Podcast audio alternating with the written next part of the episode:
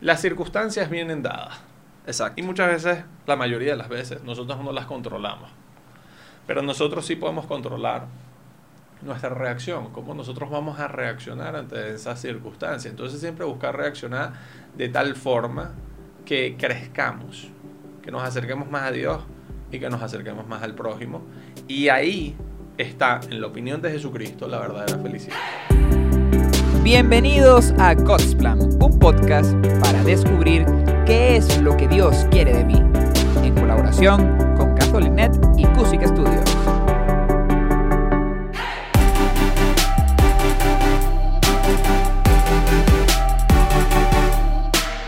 Bienvenidos al tercer capítulo de la tercera temporada de God's Plan Podcast. ¿Qué tal, Padre Elías? Muy bien, de verdad contento. Está- Creo que, que nos ha ido bien esta temporada. ¿Estás feliz?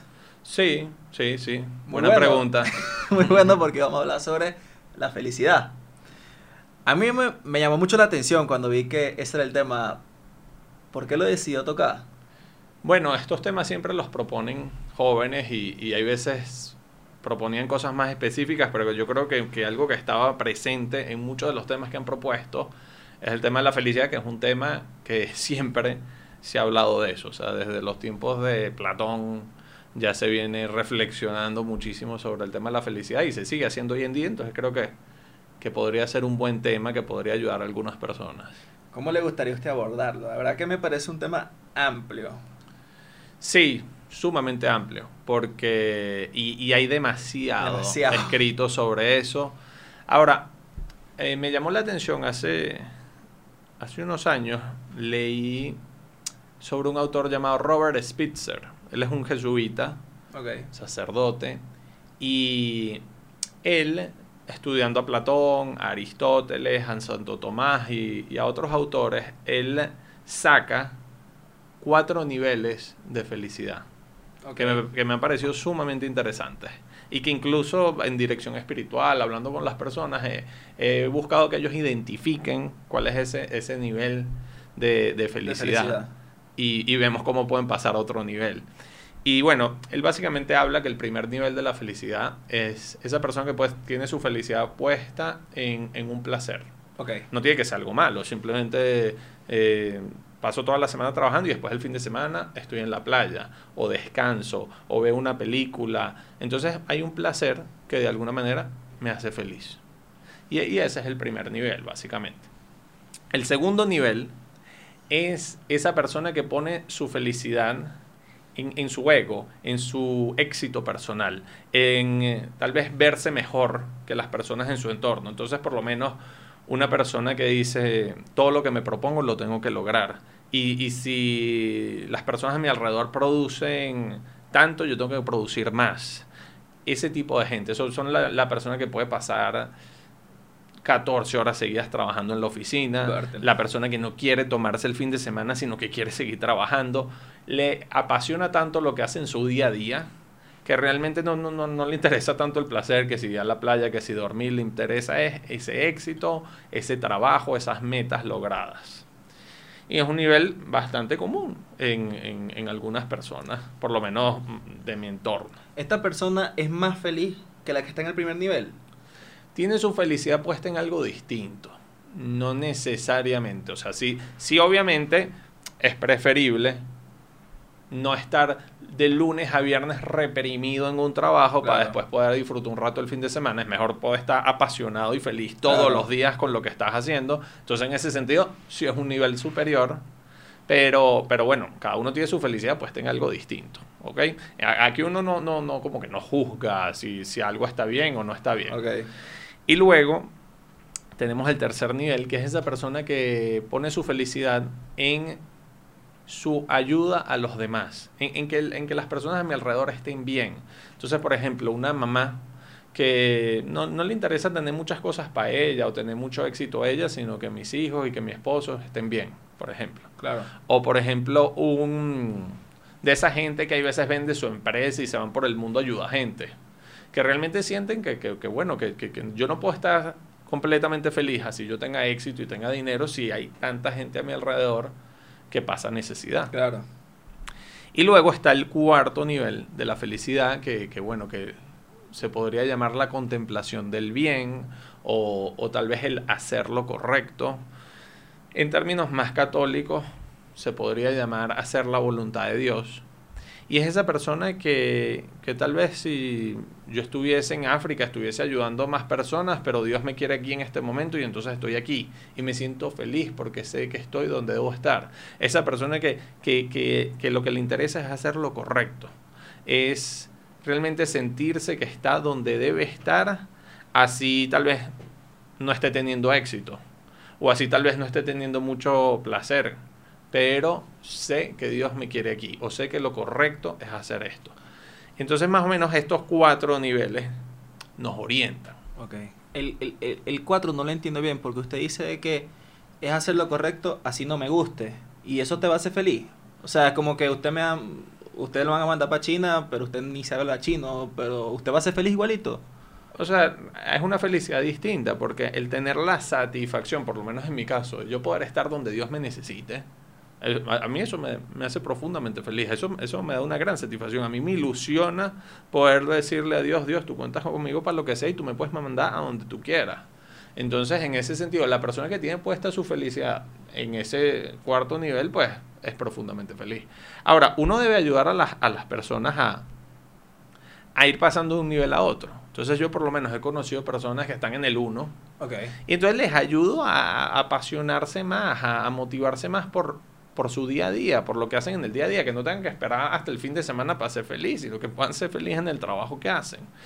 Si una persona está en el nivel 2, es un nivel bueno, la persona está apasionada con lo que hace, pero les ayuda a ver que también hay otras personas en el mundo que necesitan ayuda, que tú no puedes vivir solamente para ti, para ti que, que, que realmente, o sea, nosotros estamos creados también para los demás. Y si una persona esté en el tercer nivel, son personas que tienden a tener eh, como, que ser personas muy ansiosas, como que hay veces quieren resolver los problemas a todo el mundo, como que la mamá que, quiere evitarle todos los golpes posibles que se puede dar su hijo. Y esas personas hay veces se van a dar cuenta de que, de que no pueden hacer todo el bien del mundo. O sea, no, no, pueden ayudar a todo el mundo, no pueden resolverle los problemas a todo el mundo. Y entonces esas personas ayudan a decirles, mira, tú solo haz lo que sientes que Dios te está pidiendo. Si realmente no sientes que Dios te esté pidiendo algo, pues no te preocupes. Pero, pero uno no puede vivir pensando que, tiene que resolver los problemas a toda la humanidad porque eso trae una gran frustración, una gran ansiedad y, no es lo que Dios quiere. Entonces, bueno, estos cuatro niveles a mí en lo personal me han ayudado y, y creo que pueden ayudar a las personas a saber en qué nivel estás y en cómo puedes pasar a un siguiente nivel. Usted dice que el 4 es cumplir la voluntad de Dios, ok. Pero por lo menos, ¿qué hacemos con un obispo, un sacerdote, que lo meten preso y, y pasa años ahí? Está siguiendo la voluntad de Dios posiblemente, pero ¿cómo tú puedes ser feliz encerrado si estás encerrado en una cárcel? Bueno, pero es que estamos hablando de una felicidad un poco más profunda. Por ejemplo, Jesucristo. Jesucristo cuando está crucificado. Buen ejemplo. Obviamente estaba sufriendo. Obviamente se sentía no solo el sufrimiento físico, que fue increíblemente intenso, sino también el sufrimiento moral de, mis apóstoles me dejaron. Claro. Menos, menos San Juan, que estaba ahí. Ahora bien, él tendría también una profunda satisfacción de estar haciendo la voluntad de Dios, de estar amándonos. Él en ese momento estaba totalmente comprometido con nuestra salvación y entonces tendría que tener una, cierta satisfacción sobre eso. No sé si una satisfacción sentimental, de que sientas alegría o algo así, no, no me refiero a eso, pero, pero algo mucho más profundo. Y, y realmente esto es sumamente importante porque en mi experiencia personal, es verdad que todos buscamos ser felices. Naturalmente. Y eso es algo que dice Aristóteles en su libro de ética, Ética Nicómaco. Al principio él dice que todos los hombres buscamos ser felices. Ahora bien,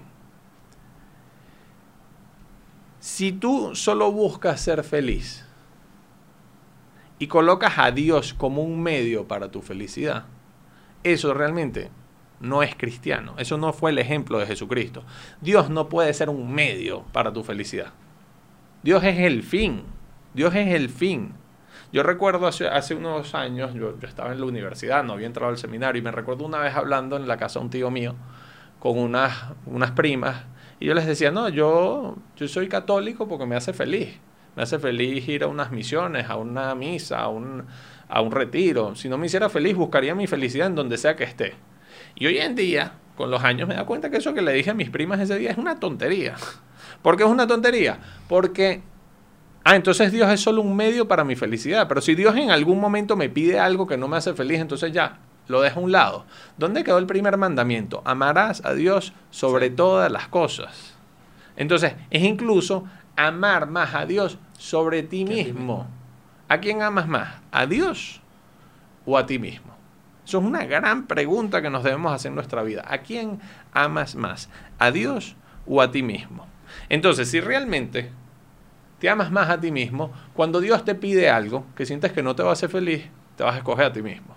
Si amas más a Dios, cuando Dios te pida algo que realmente sabes que te va a costar, que te va a costar, así como me ha pasado muchísimas veces, pero entonces tú escoges de todas maneras a Dios. Yo me recuerdo el día que yo me fui al seminario, estaba en el aeropuerto despidiendo a mi familia, llorando y todo mi organismo, todos mis sentimientos me decían, quédate. O sea, simplemente dile a los curas que no fuiste y listo.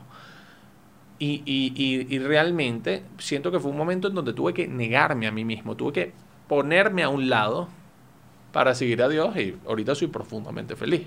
Pero la felicidad, tú escoges a Dios, tú tienes entre ceja y ceja buscar a Dios y la felicidad viene como un efecto secundario, viene como, como una consecuencia de eso, porque también eres feliz junto a Dios. Pero Dios es el fin, Dios no es un medio. ¿De dónde se saca esa fuerza? Usted lo dice como si fuera cualquier cosa, pero se necesita fuerza. O sea, la escena del aeropuerto. Bueno, yo creo que, que, hay, una o sea, hay una relación real con Dios. Hay, hay, un amor real de Dios a nosotros y de nosotros a Dios. Y ese amor real eh, nos da fuerzas. Y, también yo creo que, hay que ver las cosas entre Dios y tú. Hay una oración de, la Madre Teresa de Calcuta que es muy, muy, muy bella. La tengo aquí. Y dice lo siguiente. A menudo la gente es irrazonable, ilógica y egocéntrica. Perdónalos de todas formas. Si eres amable, la gente puede acusarte de ser egoísta o de tener segundas intenciones. Sé amable de todas formas. Si eres exitoso, ganarás algunos falsos amigos y algunos verdaderos enemigos. Ten éxito de todas formas. Si eres honesto y franco, la gente puede engañarte. Sé honesto y franco de todas formas. Lo que tardas años en construir, alguien puede destruirlo en un instante. Construye de todas formas. Si encuentras serenidad y felicidad, pueden tener celos. Sé feliz de todas formas. El bien que haces hoy a menudo será olvidado mañana. Haz el bien de todas formas. Da al mundo lo mejor que tienes y puede que jamás sea suficiente. Da al mundo lo mejor que tengas de todas formas. Esta parte es importante. Verás, el análisis final es entre tú y Dios. Nunca será entre tú y ellos de todas formas. Realmente Dios permite cosas en nuestra vida. Y siempre que Dios permite algo es porque quiere y puede sacar algo bueno. Entonces nos pasan cosas, me enfermo, me botan del trabajo. Realmente, ¿por qué Dios está permitiendo esto? Porque Dios quiere que crezca, porque Dios quiere sacar algo bueno, porque Dios quiere que yo aprenda a amar. En cambio, si simplemente nos fijamos en este nivel más superficial, no, que mi jefe me odia, no, que el profesor me tiene rabia, no, no, no, no, no, no, sí, Dios permite esas cosas, pero qué bien es el que él quiere sacar por medio de esta situación. Eso es sumamente importante. En resumen, la felicidad no es el camino, sino el fin, creo yo que quiere decir usted. No exactamente, porque eh, yo no me voy a ninguno de los dos extremos. Hay gente que dice el fin no importa y lo que importa es disfrutar el camino. No, yo creo que el fin importa, porque ¿de qué sirve un camino si te lleva a donde no quieres ir? Ah, me lo disfruté, sí, pero terminé en donde no quería terminar. Pero por otro lado, tampoco yo soy de esa idea de vamos a vivir un martirio, todo un camino, ser infelices, pero para llegar a algo que me guste. No, Tampoco. tampoco soy de esa idea. De hecho, hace unos años me encontré un poema que traje el día de hoy. Ah, vino cargado hoy. Sí, porque a mí me gusta mucho como que sacar sabiduría de cosas religiosas, pero también de la literatura, de la historia, Claro. de la mitología incluso. Y este poema eh, se llama Camino a Ítaca, de ¿Qué- un autor que se llama Cavafis. Que es Itaca. Ítaca es cuando nosotros leemos el libro de la Odisea, Odiseo, o Ulises también lo llaman, es este hombre que él va a la guerra de Troya, los demás reyes, Agamenón y todos ellos, Menelao, hacen que él tenga que ir a la guerra de Troya a apoyar a los demás reyes. Y después de la guerra de Troya, él emprende su camino a su, a su tierra, a su reino, que era Ítaca, para regresar con su esposa, con Penélope. Ahora, este, este, este regreso fue extremadamente accidentado. Sumamente accidentado. O sea, se le aparecieron cualquier cantidad de monstruos y cualquier cantidad de cosas. Entonces, este, este autor, Cavafis, él, Relata. él escribe este poema que a mí me encanta. Ok. Dice, cuando emprendas tu viaje a Ítaca, pide que el camino sea largo. Fíjate que muchas veces vivimos apurados y queremos hacer las cosas lo antes posible. Él dice, no, pide que tu camino sea largo. Tu camino para volver O sea, a casa. muchas veces salimos a un sitio y queremos llegar ya. No, no, no. Pide que tu camino sea largo. Lleno de aventuras, lleno de experiencias. No temas a los lestrigones, ni a los cíclopes, ni al colérico Poseidón. O sea, no temas a todos estos titanes, a todos estos monstruos que se te pueden aparecer en el camino. Seres tales jamás hallarás en tu camino si tu pensar es elevado, si selectas la emoción que toca tu espíritu y tu cuerpo. No sé si lo entiendes. Básicamente lo que quiere decir es, tú, si vives conectado contigo mismo, Ok. no sé si lo habrás experimentado, pero hay personas que en el día a día se encuentran oportunidades, se encuentran aventuras, se encuentran cosas apasionantes que le hacen felices y hay otras personas que no encuentran nunca nada. ¿Por qué? Porque realmente son cosas que tú llevas dentro y después tú en la realidad sabes cómo conectar con esas cosas. Entonces tú, tú llevas dentro un deseo profundo de ayudar a los demás, tú vas a salir y vas a encontrar siempre gente a quien ayudar. Mientras que otras personas tal vez ni se dan cuenta de que hay alguien ahí que necesita ayuda porque no tienen ese deseo ya antes en su corazón. Más o menos eso es lo que quiere decir esto. Mira, ni a los lestrigones, ni a los cíclopes, ni al salvaje Poseidón encontrarás si no los llevas dentro de tu alma, si no los yergue tu alma ante ti. Pide que el camino sea largo, que muchas sean las mañanas de verano en que llegues con qué placer y alegría a puertos nunca vistos antes. Detente en los emporios de Fenicia y hazte con hermosas mercancías, nácar y coral, ámbar y ébano, y toda suerte de perfumes sensuales, cuanto más abundantes perfumes puedas mejor. Ve a muchas ciudades egipcias a aprender, a aprender de sus sabios.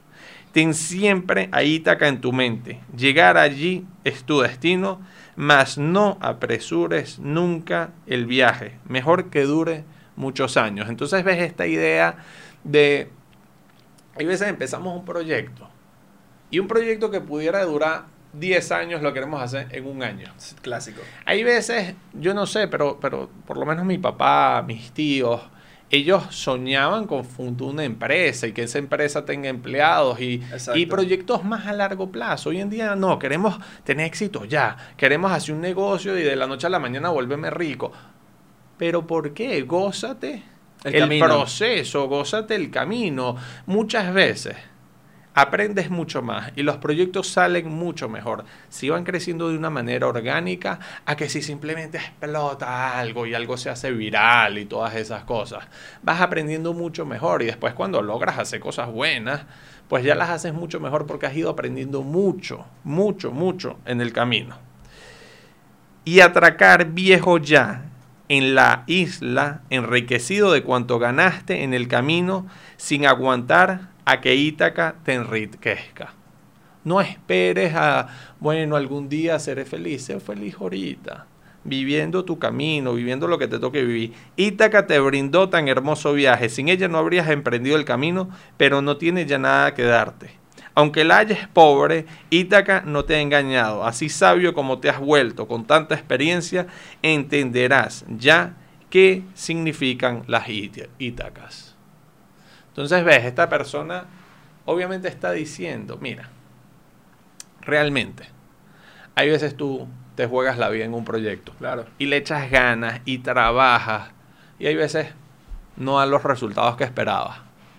Pero ¿quién te quita lo bailado? ¿Quién te quita todo lo que disfrutaste? ¿Quién te quita eh, esa noche que no pudiste dormir porque no sabías si eso iba a salir adelante o no iba a salir adelante? ¿Quién te quita ese nerviosismo antes de esa reunión con una persona que podía ser sumamente influyente en ese proyecto y, no sabías si esa persona te iba a responder que sí o no y sentías que estabas en la palma de su mano y no sabías si te iba a coger o si simplemente te iba a votar? O sea, nadie te quita un horizonte lleno de experiencias claro. que has vivido y que después no tuviste los resultados. Muchas veces aprendiste mucho, muchas veces creciste mucho, muchas veces, para mí estas cosas también pueden ser divertidas. Sí, hay un nerviosismo, hay una preocupación, pero incluso en un juego de fútbol no hay nerviosismo, no hay preocupación y uno, y, y uno se lo puede disfrutar. Entonces, en todo lo que hacemos, en nuestros proyectos, en nuestro trabajo, en nuestro día a día, hay que buscar la manera de de disfrutarlo y, de vivir apasionados con eso que hacemos, que no me da igual hacerlo mal o hacerlo bien, no, hacerlo lo mejor posible, con cariño, con amor. En sí, la felicidad en el camino, sin importar, o sea, caminando así taca, sin importar si hay problemas, cíclopes, lo que sea, buscando siempre la felicidad, ser feliz incluso con los problemas, básicamente, bailar bajo la lluvia, tal vez, no sé. Sí, sí, o sea, yo, yo creo que, que las circunstancias vienen dadas.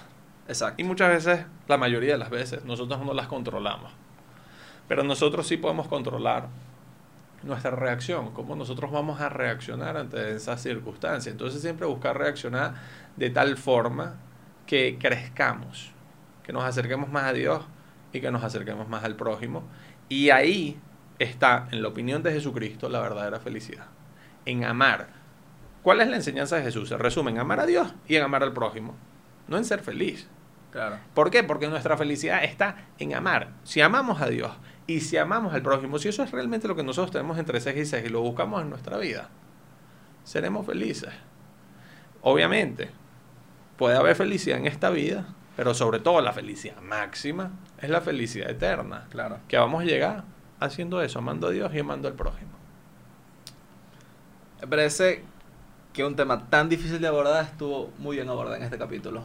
Bueno, yo hablo un poquito de cosas que uno va encontrando en el camino y que de alguna manera a mí me han llenado, me han ayudado, me han motivado y bueno, que espero que puedan ayudar a alguna otra persona. Con esto creo que termina el episodio más feliz de toda la, de toda la temporada de God Plan Podcast. Un gusto, José Chami, el padre. Muchas gracias y bueno, espero que, que, que busquen, que busquen su felicidad pero sobre todo que busquen a Dios. Y les aseguro, por experiencia propia, que si buscan a Dios con todo su corazón, incluso también serán profundamente felices. Que Dios les bendiga. Hasta luego.